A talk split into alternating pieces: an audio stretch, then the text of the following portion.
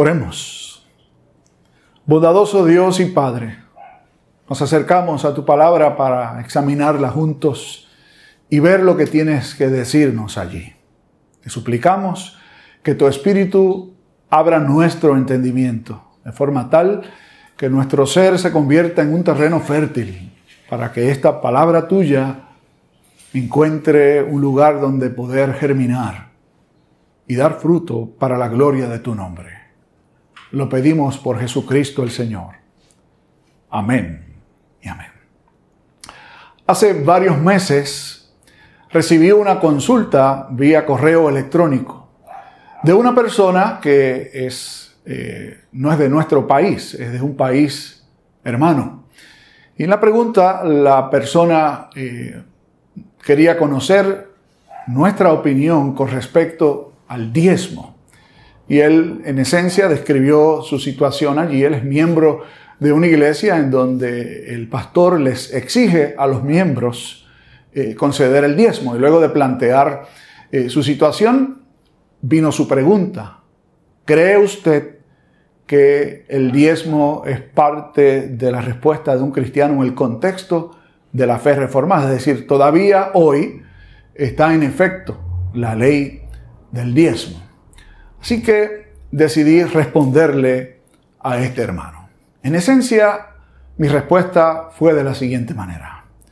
Le decía, en primer lugar, respondiendo a su planteamiento, que no me parece que sea correcto que ningún pastor, y de hecho ninguna organización religiosa, exija de sus miembros el presentar el diezmo. Por otro lado, también le decía que el diezmo es una regulación que Dios establece para su pueblo y que aparece en todo el texto de la Sagrada Escritura, muy particularmente en el Antiguo Testamento. Sin embargo, le decía también que el diezmo es solo una guía a la hora de que el creyente responda al favor de Dios, presentándole una parte de sus bienes, es decir, una décima parte Tal parece ser que es una porción apropiada y justa a la hora de usted evaluar cómo responder a Dios a sus favores. Pero también le decía que el diezmo no debe convertirse en una regla, sino solo justamente en una guía. En otras palabras, le concluí diciendo, no tiene usted que ofrendar a Dios solamente el diezmo solo es un punto de partida. ¿Se imaginará o se preguntará usted cuál fue la respuesta de aquel hombre? Bueno, la respuesta fue no responder. No contestó a nuestra respuesta a su interrogante. No pienso que ninguno de ustedes, de ustedes estaría planteándose eso o que respondería sencillamente con un silencio. Y hay palabras que son más elocuentes hay formas de responder que son más elocuentes que las palabras, y es el silencio. En la mañana de hoy tendremos la oportunidad de mirar una escena en el ministerio de Jesús en donde se presenta ese tipo de relación. De 10, 1, es decir, el diezmo. ¿Y en qué contexto se presenta esta historia? En el Evangelio según San Lucas hemos eh, venido viendo y vamos a tener la oportunidad de continuar haciéndolo. Cómo Jesús se presenta como la opción de Dios. De hecho, la única opción de Dios. No solo para el pueblo israelita, de hecho. En su ministerio vamos a ver que en los relatos del Evangelio según San Lucas, como lo hacen otros evangelistas también. Pero Lucas de manera muy particular que dirige su Evangelio a comunidades gentiles, es decir, no judías destaca de manera muy clara la forma en que Jesús favorece con milagros y con el, uso de este tipo de personaje en sus historias para destacar que Dios, en su gracia infinita y llena de misericordia, alcanza a aquellos que nosotros consideramos que no son necesariamente parte del pueblo de Dios. Es decir, un favor particular de Jesús para los extranjeros, para los que están oprimidos, para aquellos que la sociedad de aquel entonces les tenía en baja estima, mujeres, niños, ancianos, etc. Lucas nos ha venido trayendo en este viaje de Jesús dirigiéndose a Jerusalén. De hecho, es su último viaje a Jerusalén para celebrar la Pascua. Pero no es sencillamente un viaje, sino más bien un recorrido. Jesús comienza este viaje sin prisa y se detiene en determinados lugares y la ah, providencia del Padre lo detiene en distintas circunstancias para enseñarles importantes lecciones a sus discípulos. Les ha dicho justamente, la parábola o la enseñanza del siervo inútil, es decir, de aquel que ha completado todo lo que se supone que hiciera y luego de que lo ha hecho, no está conforme con ello. Es decir, se, se considera a sí mismo, se evalúa a sí mismo, aún después de cumplir con todo lo que le correspondía, como un siervo inútil. Entonces, se encuentra en la franja o en la frontera entre la región de Galilea y la región de Samaria, dirigiéndose a cruzar el Jordán en esta instancia, no para cruzar a través de Samaria, sino hasta el otro lado del Jordán, es decir, hacia el área más hacia el este. Y resulta que en esa región en donde Jesús estaba, que no era una ciudad, sino que era una frontera entre dos ciudades, un campo seguramente, diez personas con lepra se acercan a Jesús. Fíjense que Lucas los describe como esos diez hombres con lepra, diez justamente. Y luego los presenta rogando a Jesús, posiblemente a coro, Jesús, Maestro, ten misericordia de nosotros. Debemos destacar el hecho que esa era la forma en que normalmente alguna persona que vivía de las limosnas se dirigía a los demás. Ten misericordia de mí podría implicar sencillamente dame de comer. Debemos destacar aquí el hecho de que personas con lepra eran consideradas personas que no podían mezclarse con el resto de la gente y si tenían algún oficio lo tenían que abandonar y en la mayor parte de los casos vivían en comunidades aisladas, en alguna cueva o en algún lugar sin contacto con sus familiares y con el resto de la gente. Así que seguramente tenían necesidad económica.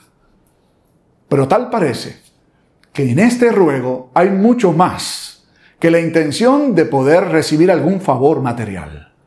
Le han dicho a Jesús, Maestro, es decir, han reconocido en él cierto nivel de autoridad que le haría capaz, según su parecer, de hacer algo más que conseguir dinero para ellos.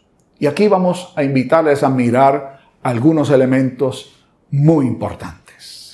Estos diez hombres con lepra tienen hasta el momento todo básicamente en común.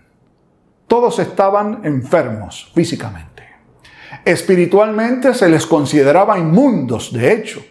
Los leprosos debían andar anunciándose con algún tipo de instrumento, tal vez una campana, para que la gente supiera que eran leprosos y lo que debían decir era inmundo, inmundo, para que todos supieran que eran personas que no debían acercarse a ellos, no debían tener ningún contacto físico con ellos. Así que tienen en común que tienen lepra, que son consideramos, considerados perdón, ritualmente inmundos, que consideran a Jesús una persona con autoridad, todos han pedido a una voz que les tenga misericordia. Todos tenían cierto nivel de fe, de confianza en que Jesús podría favorecerles. Entonces, les invitamos ahora a ver otro elemento interesante.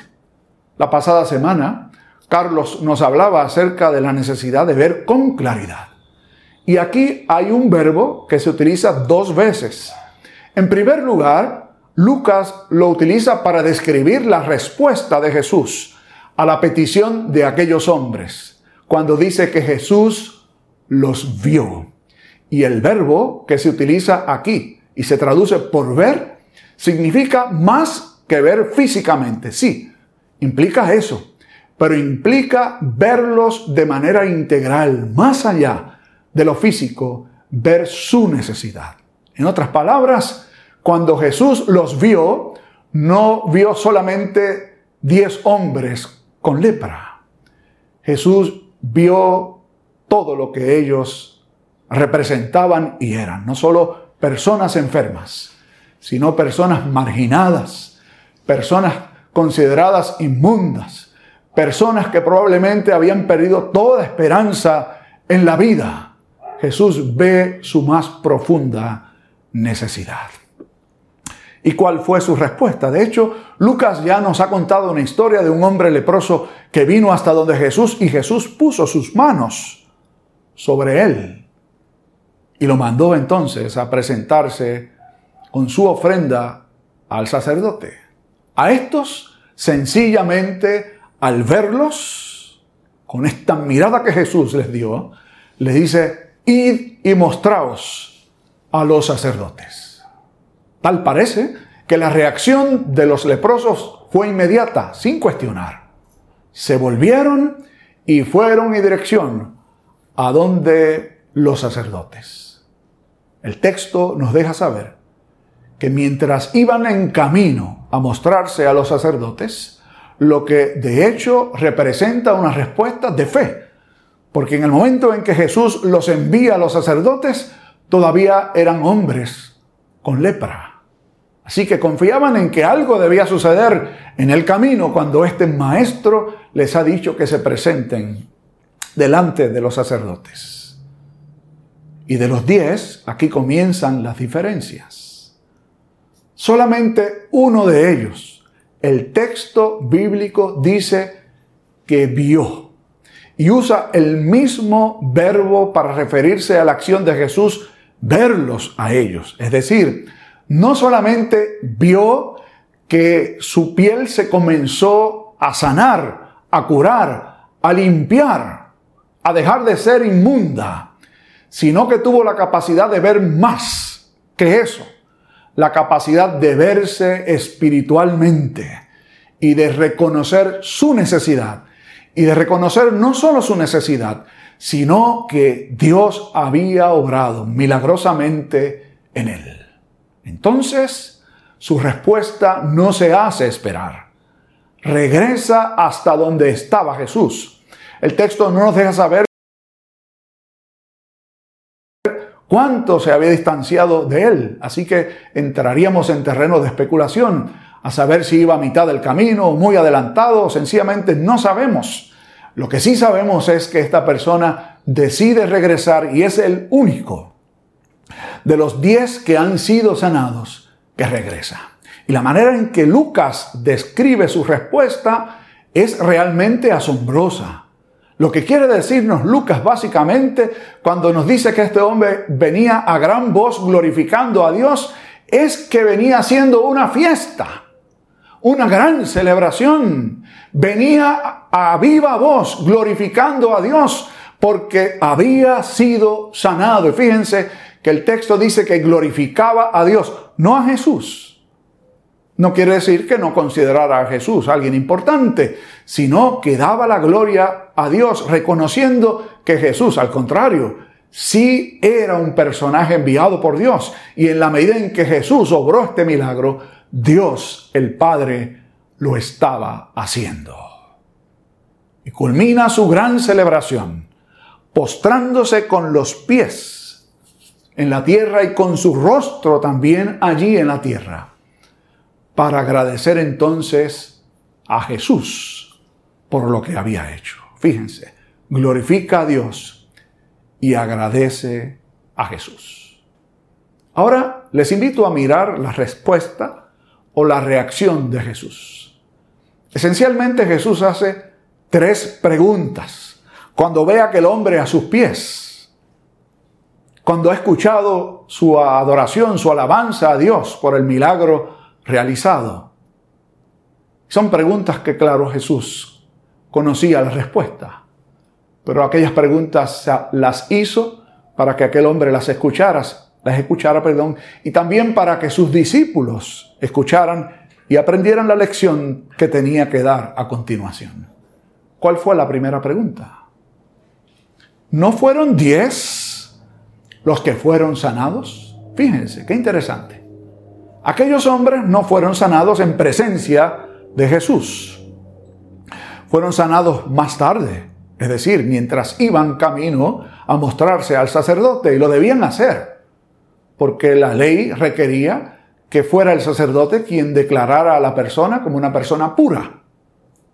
Pero Jesús sabía, supo bien, que este no fue el único sanado. Fueron sanados los diez. Así que a la respuesta de Jesús, o la respuesta a la pregunta de Jesús, no fueron diez los que fueron sanados, ciertamente. Fueron diez. Y la segunda pregunta viene luego de un planteamiento. ¿Y los nueve?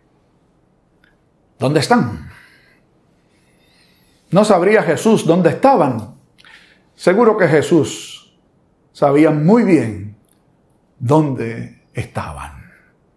Seguramente algunos de ellos deben haber pensado, bueno, nos mandaron a mostrarnos a los sacerdotes, así que tenemos que ser obedientes a Jesús, el Maestro, e ir y hacer lo que nos dijo que hiciéramos.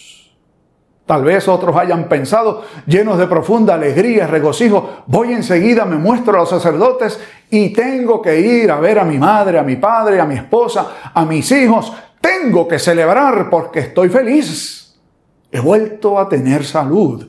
Ya no soy considerado y por allí podríamos continuar presentando posibles razones por las cuales ninguno de esos nueve regresó a dar gloria a Dios y agradecer a Jesús. Y la tercera pregunta fue la siguiente. No hubo quien diera gracias, sino este que es samaritano. De los diez, uno solo mostró gratitud a Dios y a Jesús. Uno solo era samaritano el resto no lo era. Interesante el hecho de que siendo una realidad que samaritanos y judíos no se llevaban bien entre sí, que este hombre, siendo un samaritano, teniendo la misma condición que los judíos, su necesidad les une o les une a ellos. Ahora, la sanación le distingue del resto de los hombres que antes tenían lepra. Qué importante lección Jesús quería enseñarnos, enseñarle a sus discípulos. Ya lo ha dicho antes. De hecho, cuando Jesús comienza su ministerio público en aquella sinagoga, habla acerca de que Dios le ha enviado a él como el Hijo del Hombre para sanar, para vendar heridas, para curar, para proclamar libertad a los cautivos y en otra reflexión más tarde Jesús dice, no había muchos leprosos en Israel, sin embargo Dios quiso utilizar a Eliseo, su profeta, para sanar a uno solo, y este no era judío, era también un extranjero. Es la historia de la sanación del capitán del ejército sirio, Naamán. No fue una coincidencia, tenía la clara intención de dejar saber que el propósito de Dios de alcanzar a otros extranjeros, marginados por el pueblo de Dios, no es nueva. Aparece en el texto sagrado desde el principio. De hecho, un buen judío debía reconocer que todos ellos son hijos de un padre extranjero. ¿Dónde está la lección aquí? Creo que hay varias cosas que ver.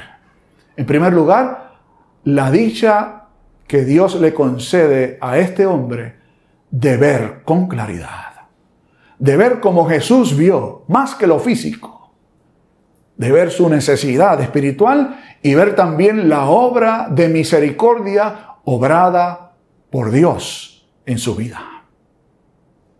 Leí una historia hace muchos años de un pastor que estaba al frente de una congregación en un pueblo costero recibió una llamada telefónica para dejarle saber que 11 hombres estaban perdidos en el mar, para que él y la congregación intercedieran para que pudieran ser encontrados. El domingo siguiente, él colocó un letrero en la puerta del, del templo que tenía los nombres de nueve personas. Y el encabezamiento decía, oren por estos once, estos, estos nueve, perdón, que están perdidos en el mar. Entonces, luego de que él publicara esto en las puertas del templo, comenzó a recibir llamadas. Pastor, soy fulano de tal. Vi que el nombre mío usted lo colocó en la puerta del templo y así otro llamó y llamó otro y llamó otro y todos pidieron explicación.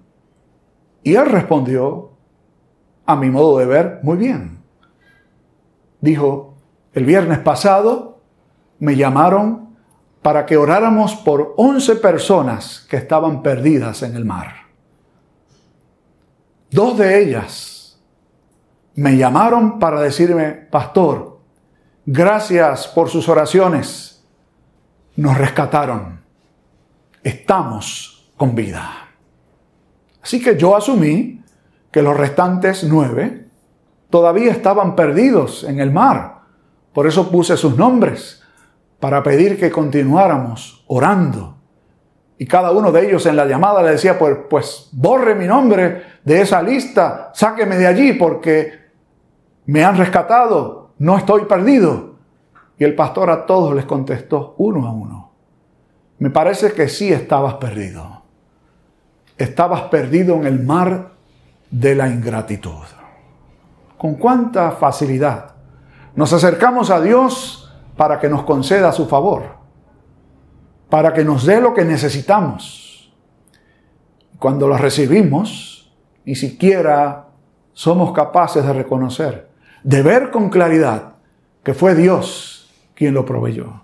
Comenzamos a especular y a presentar excusas. Sí, eso fue que el médico, pues, es muy bueno y me dio un buen medicamento. O sencillamente eso es algo que le da a cualquiera. O apareció por casualidad. Quien ve con claridad ve la mano de Dios obrar en todas y cada una de nuestras circunstancias. ¿Has estado perdido tú? ¿Te reconoces perdido? ¿O piensas que no? ¿Sabes qué? La escritura dice que todos, absolutamente todos, hemos pecado y estamos destituidos de la gloria de Dios. Y solo la gracia de Dios, que nos mira, nos ve, nos alcanza, nos restaura y nos sana.